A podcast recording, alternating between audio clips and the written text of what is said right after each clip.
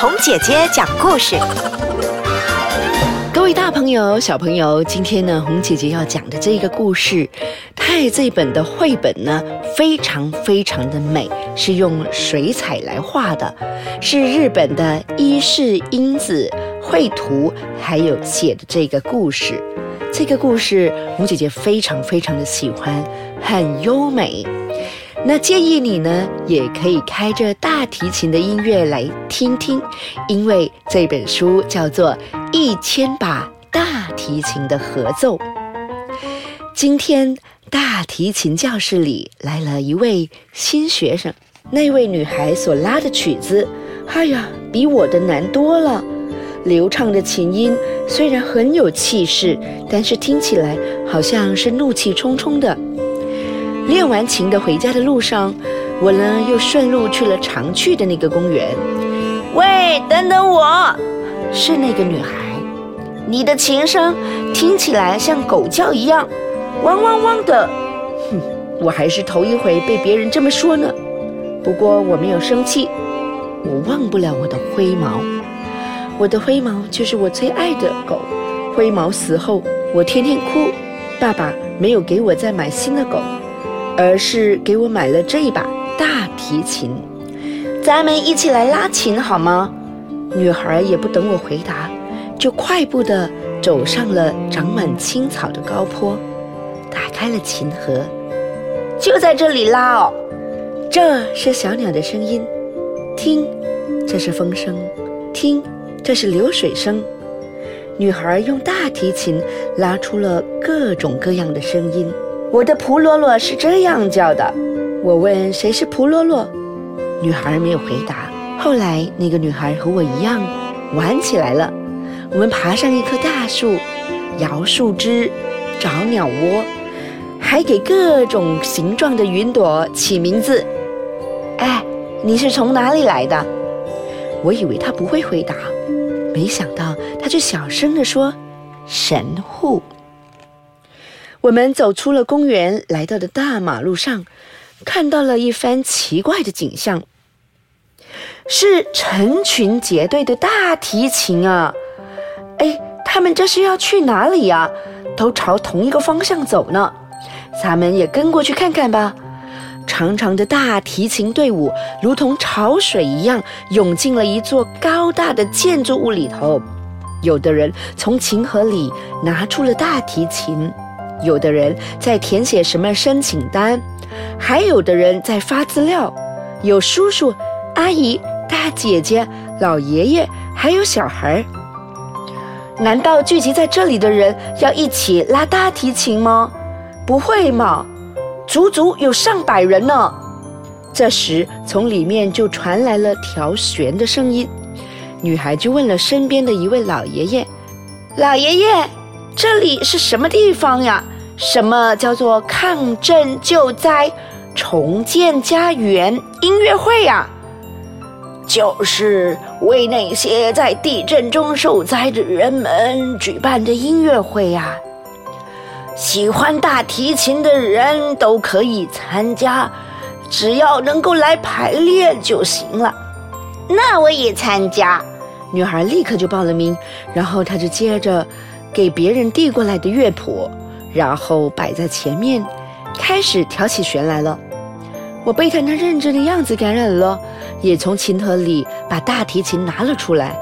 不要一个人闷头拉的，要听大家的琴声，一边去捕捉那种万众一心的感觉，一边拉。老爷爷微笑地坐在了我们俩的旁边。究竟这个一千把大提琴的合奏会奏出怎么样的乐章呢？稍后时间，红姐姐再给大家继续这个故事。各位大朋友、小朋友，刚刚我们听到的是一千把大提琴的合奏，说的是在一个神户这个地方，日本神户的这个地方的一个公园里头，那他们突然看到了一个大提琴的队伍。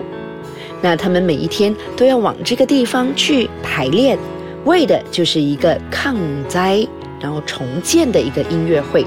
他们每天必须要去练琴，练完琴回家的路上，老爷爷又会约他们去到公园。哈，他们呢是有生以来第一次参加大提琴的合奏，那声音呢还在耳边嗡嗡的回响。从这里看晚霞真美啊！一直到三年前，我都是住在一个绿树成荫、道路起伏的城市。可是就在那一天，我们的城市、房子、亲人、朋友，有形和无形的东西，一瞬间全部都被毁坏了。陪伴了我六十年，像挚友一般的大提琴也毁坏了。哼，不是这一把，这一把大提琴呢，是一位在地震中遇难的朋友的遗物。当时啊，大家都住在学校的体育馆或者是帐篷里头，哪还有心思照顾动物啊？所以也有好多人都含泪的弃舍了自己的小狗和小猫。唉，我也是，我把我的普罗洛、皮诺、明特一颗颗都送回了天空，他们从废墟上飞走了。不过我现在还在想，我这么做对吗？可是那个时候是大地震，大家真的真的不能够养宠物。那一次大地震之后，老爷爷和女孩其实都住在神户，大家都还很小。然后电视里看到了地震的情景，觉得好可怕。